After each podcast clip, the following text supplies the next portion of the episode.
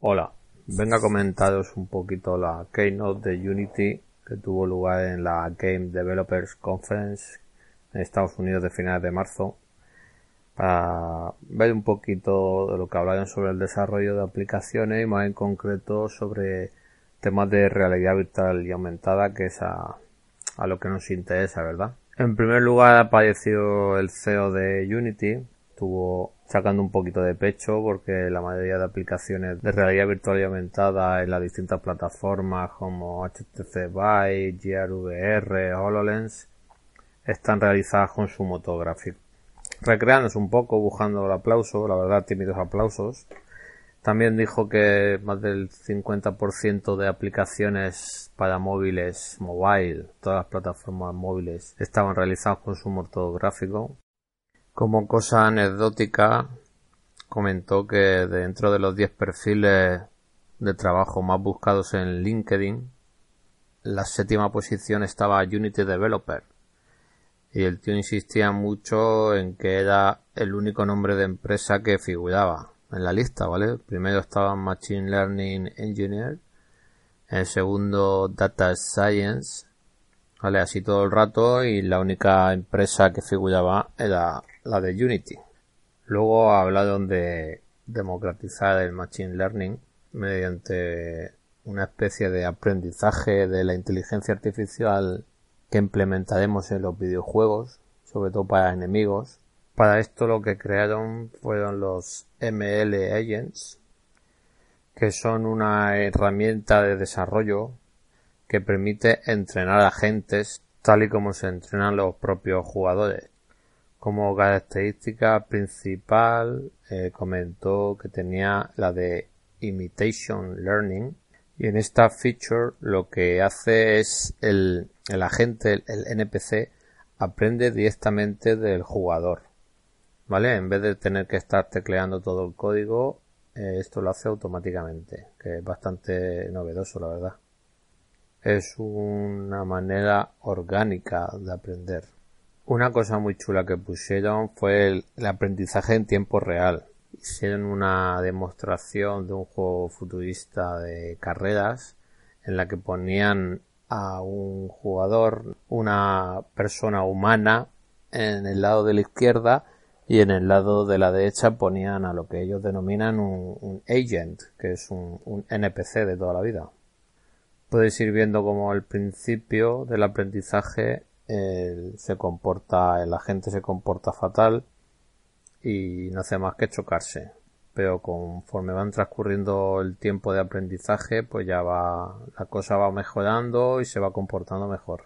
Y lo sorprendente llega cuando tras cinco minutos de aprendizaje el, el agente se comporta de una manera bastante eficiente. La verdad es que es, es impresionante ¿eh? la aplicación del Machine Learning en este tipo de, de características, la verdad es que impresiona. Luego hablaron de las tres actualizaciones que iba a tener el motor gráfico Unity, que le iban a denominar 2018.1, .2 y .3, que la número 1 iba a salir justamente al finalizar la Games Developer Conference y en el que añadían nuevas herramientas para artistas y, y temas de renderización. En la update número 2, que tendría lugar en verano, una cosa interesante era el Real Time Ray Tracing GPU Light Mapper, que está muy de moda y que la verdad es que consigue unos efectos chulísimos. Aparte de, de nuevas herramientas de, de 2D, otras características no muy importantes y ni relevantes para realidad virtual.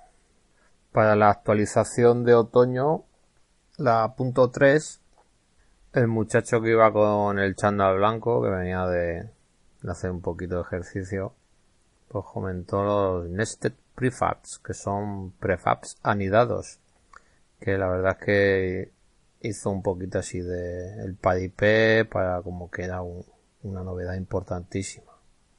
Al final comentaban una cosa muy interesante de que tenían socios de desarrollo con, con Magic Leap, con Oculus Go, de hecho han sacado el SDK de Magili hace poquito para poder trastear con él. Y de Oculus Go se puede utilizar el, el SDK de, de Gear VR, que básicamente es lo mismo. Otro partner es Google, Google, perdón, mediante sus Lenovo Mirage Solo, que es una especie de, de visor standalone con Daydream, que está muy bien porque sí que tiene 6 grados de libertad, no como el Oculus Go que solo tiene 3 y que para mí es lo que más le falla.